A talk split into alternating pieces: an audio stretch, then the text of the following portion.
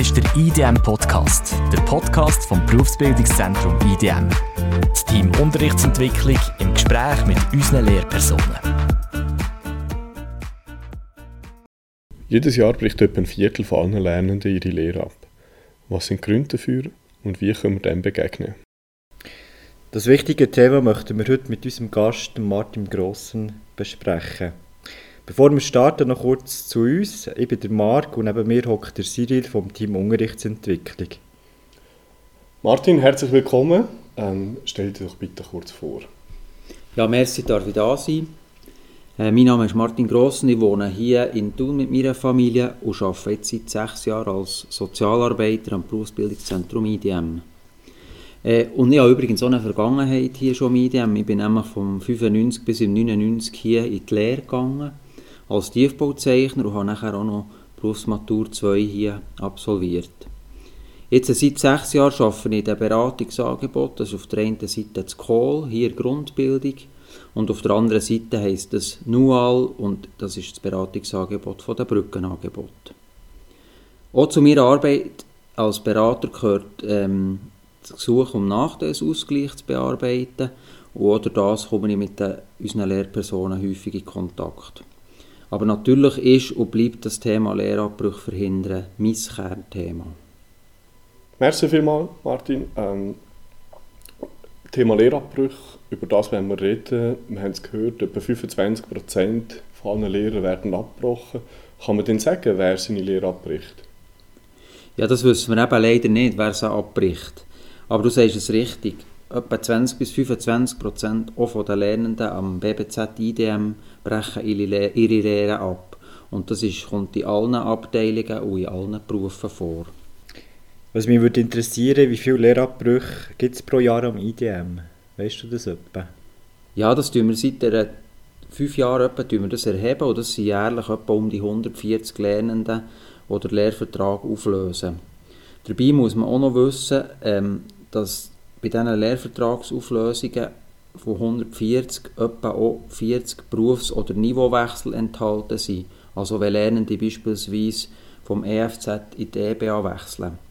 Aber etwa gleichwohl bei 100 Lehrvertragsauflösungen pro Jahr wissen wir nicht, wie das es weitergeht. Und so nach deiner Erfahrung, gibt es irgendwo eine Tendenz, welche Berufsgruppen oder eben Lernende besonders gefährdet sind von einem Lehrabbruch?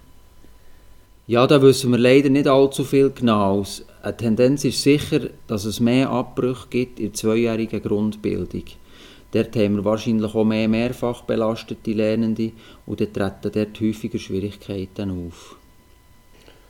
Wann passieren denn die meisten Lehrabbrüche? Du hast äh, vorher gesagt, es sind EBA-Lernende, die vor allem äh, die Lehre abbrechen. Aber äh, wenn denn? Also gibt es eine besondere, besondere Jahreszeit oder ein Lehrjahr, das besonders betroffen ist? Also über die Jahreszeit können wir nichts sagen. Was wir aber wissen, ist, dass mehr als die Hälfte der Lehrvertragsauflösungen im ersten Lehrjahr passieren. Aber gleichwohl, ohne eine beträchtliche Anzahl der Auflösungen passieren leider erst später. Kann man das sagen, zu welchem Zeitpunkt im ersten Lehrjahr? Also, äh, passiert das ganz früh, so äh, während der Probezeit oder einfach im Verlauf des ersten Lehrjahres? Das wissen wir nicht genau, weil das dauert immer eine Weile, bis wir die Bestätigung vom MBA bekommen und wissen, mal jetzt sind die Lehrverträge aufgelöst. Wir gehen davon aus, dass so äh, im ersten Quartal schon gewisse Entscheidungen getroffen werden, aber dass dann das vielleicht auch noch eine Weile dauert, bis dann effektiv zu einer Auflösung kommt. Kannst du etwas sagen über die Hauptgründe für einen Lehrabbruch? Ja, also ich denke, bei vielen Lehrabbrüchen spielt auch die mangelnde Früherkennung von Schwierigkeiten und damit halt auch das verspätete Einsetzen von einer genauen Abklärung, was denn genau das Problem ist und einer passenden Unterstützung eine Rolle. Sprich, ich gehe davon aus, dass es eben nur in wenigen Fällen gelingt, Schwierigkeiten wirklich früher zu erkennen und die passenden Unterstützungsmaßnahmen zu veranlassen. Aus meiner Sicht wird einfach zu oft die schwierigen Situationen nicht erkannt oder auch falsch eingeschätzt. Und ich tue dort keine Schuld jemandem zusprechen. Es geht alle an. Ich denke, die Lernenden, die Ausbildnerinnen, Ausbildner, aber die Lehrpersonen und zum Teil auch die Eltern werden da gefordert, früher zu erkennen, wenn etwas schwierig ist. Was man auch weiss, ist ein bisschen aus der Literatur, aus unserer Erfahrung, weiss man auch ein bisschen etwas zu den Ursachen für, für die Lehrabbrüche. Da ist sicher zum einen sind Leistungsprobleme, die dann letztendlich zum, zu den Lehrvertragsauflösungen führen. Nachher gibt es viele Konflikte und Beziehungsprobleme, das ist vor allem in den Lehrbetrieben ein grosses Thema. Nachher überall fehlt es halt an Schlüsselkompetenzen wie Konzentrationsfähigkeit, aber auch Pünktlichkeit, Auftreten, Durchhaltevermögen und so wo manchmal zu Problemen führt. Und ein grosses Thema, gerade im ersten Lehrjahr, ist natürlich auch, dass die Passung vom Lehrbetrieb und Beruf halt wie nicht gegeben ist und dass daraus nachher Schwierigkeiten entstehen. Du hast zwar explizit gesagt, äh, du willst niemandem die Schuld geben, aber äh, gehört es gleich ein bisschen raus, wir haben eine Mitverantwortung, wir als Lehrpersonen. Ja, was wir feststellen vor allem ist, dass es wie eine unterschiedliche Problemwahrnehmung gibt zwischen Lernenden, aber auch der Berufsschule. Oder wenn man die Lernenden fragt, warum hast du abgebrochen, dann sagen sie mir, ja, ähm, es hat einen Konflikt im Lehrbetrieb, ich habe es nicht mehr ausgehalten. Und wenn man vielleicht den Lehrmeister oder auch der Berufsschule fragt, dann sagen sie, ja, das ist halt, der ist halt leistungsmässig schwach oder ein bisschen ein fauler Keib und es hat wegen dem nicht gelangt. Und ich glaube schon, aus diesen unterschiedlichen Problemwahrnehmungen sieht man auch, dass es eben ein bisschen komplex ist und dass es eben oft auch ein bisschen an Kommunikation unter den Akteurinnen fehlt. Was hast du das Gefühl, was könnte eine Schule machen, insbesondere eine Lehrperson oder eben auch die Schulsozialarbeit, um so einen Lehrabbruch zu verhindern? Also ich denke, die ganze Schule müsste mehr investieren in die Früherkennung, man müsste wie besser abklären, was die Ursachen sind und nachher wirklich auch maßgeschneidert können unterstützen. Das heisst für mich aber auch, dass die Lehrpersonen da nicht allein in Verantwortung sind. Es braucht sicher Gefäße zum Austausch, es braucht Mitarbeit von den Lernenden und es braucht natürlich auch die Bereitschaft von allen im Team zusammenzuarbeiten. Und ich habe auch den Eindruck, dass Kohl da auch eine Rolle spielen könnte. Ähm, Kohl will eigentlich auch mithelfen, die Lehrpersonen und Lernende in schwierigen Situationen zu unterstützen.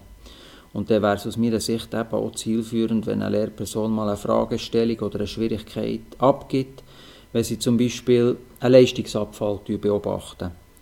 Weil da ist nicht immer der Stützkurs die passende Massnahme. Da müssen wir vielleicht in gewissen Situationen noch ein bisschen genauer hinschauen.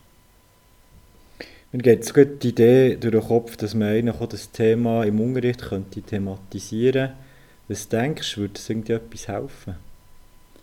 Ja, wir haben ja jetzt den November zum ersten Mal allererste Lehrjahr zum Risikolehrabbruch auch befragt, schriftlich. Für so auf der einen Seite für die Thematik ein bisschen zu sensibilisieren und auf der anderen Seite auch für eine Gelegenheit zu geben, gerade das Gespräch zu wünschen, sei das jetzt mit der Lehrperson oder mit Kohl. Und eine erste Sichtung von diesen Fragebögen zeigt jetzt auch, dass es eigentlich für die Lernenden offenbar gleich irgendwie eine Hürde gibt, sich bei Schwierigkeiten Hilfe zu holen.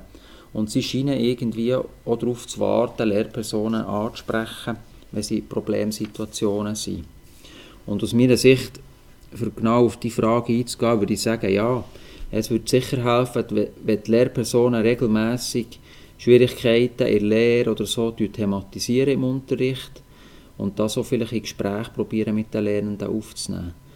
Und ich gehe davon aus, dass da schon einiges gemacht wird, aber offenbar noch nicht genug.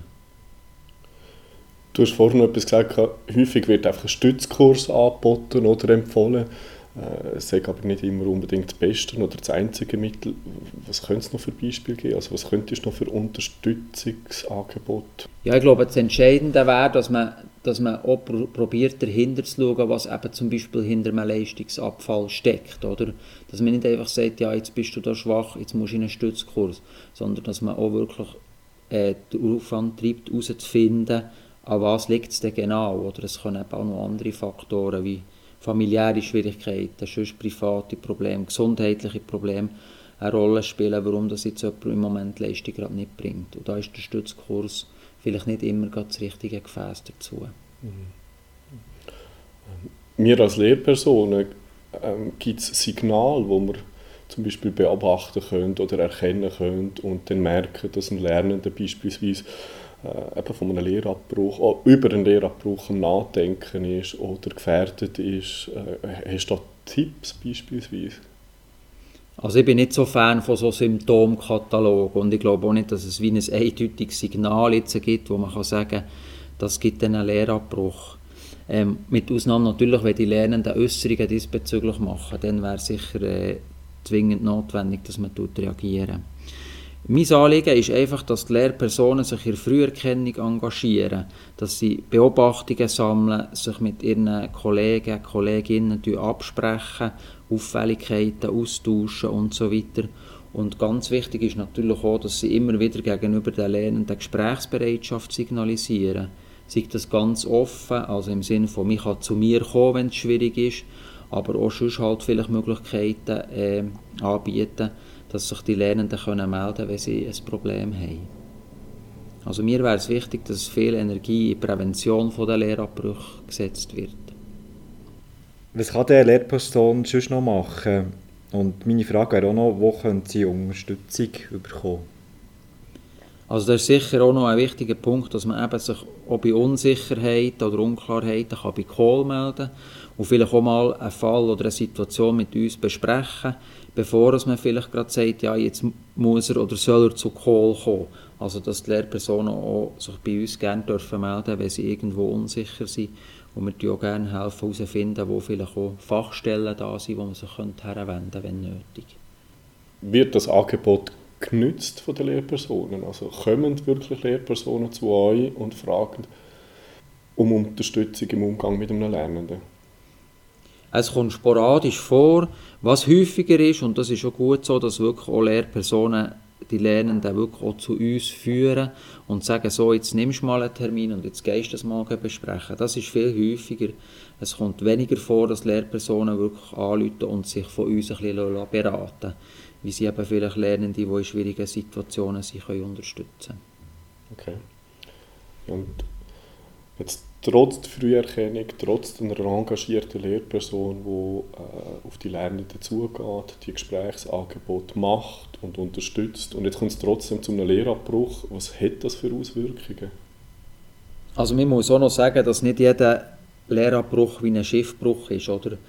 Viele Lernende schaffen es irgendwann wieder in die Berufsbildung zurückzukommen und doch noch einen Berufsabschluss zu machen. Aber es hat mal eine Studie gegeben, die gesagt Pro Jahr bleiben im Kanton Bern 600 Lernende längerfristig ohne Berufsabschluss. Und das ist natürlich ganz eine schwierige Geschichte. Die sind überdurchschnittlich betroffen von Lohneinbußen, Arbeitslosigkeit, gesundheitlichen Problemen etc. Also das hat vor allem auch einen, einen grossen finanziellen äh, Aspekt für die Gesellschaft. Plus natürlich einfach die, die psychologischen Schwierigkeiten, die daraus entstehen können, wenn man etwas nicht hat geschafft für die Lernenden selber. Also Versagensängste oder Schuldgefühl, was auch immer, was sie nachher hindert, weiterzugehen. Wir kommen zu der letzten Frage. Und zwar, wie sollen Lehrpersonen reagieren, wenn es jetzt eben einen Lehrabbruch gibt? Wie ist das so zu vorgehen? Also wenn die Lehrvertragsauflösung nachher bekannt wird, dann ist entscheidend der Faktor, ist, dass dass die Lehrpersonen versuchen, mit den Lernenden in Kontakt zu bleiben, dass sie sie auch ermuntern, noch weiter die drei Monate in Unterricht zu kommen und in vielen Fällen ist es auch nötig, dass sich die Lernenden Hilfe holen. Und ich finde, das kann die Lehrperson auch unterstützen, dass sie das eben machen. Zum Beispiel Kontakt aufnehmen mit dem Case Management, Berufsbildung. Zum Beispiel auch gerade, wenn die Berufswahl wieder offen ist und es noch nicht klar ist, in welche Richtung dass das geht, könnte man zum Beispiel auch ein 10. Schuljahr empfehlen. Das finde ich dort so, sind die Aufgaben der Lehrpersonen. Oder die Lehrperson kann natürlich auch sich an Kohl wenden und sagen, da haben wir einen Lehrabbruch, es wäre gut, wenn die Lernenden bei uns Unterstützung suchen, und dann würden wir dort auch versuchen, äh, äh, zu finden, von einer sinnvollen Anschlusslösung zu unterstützen. Merci vielmals. Ja, merci vielmals, Martin. Merci, bist du da gewesen. Merci für deine Ausführungen äh, ja, zu dem Thema Lehrabbruch. 140 Lernende, das sind viel pro Jahr. Äh, wenn wir da gemeinsam dranbleiben, habe ich das Gefühl, können wir das reduzieren. Merci vielmals, bist du da gewesen. Merci euch. Und von meiner Seite, merci vielmals. Danke. Merci für zuzuhören. Teil deine Meinung und diskutiere mit auf Yammer unter IDM Talk. Wenn auch du ein Thema hast, das du gerne mitreden möchtest, dann melde dich bei uns oder schick ein Mail an podcast.idm.ch.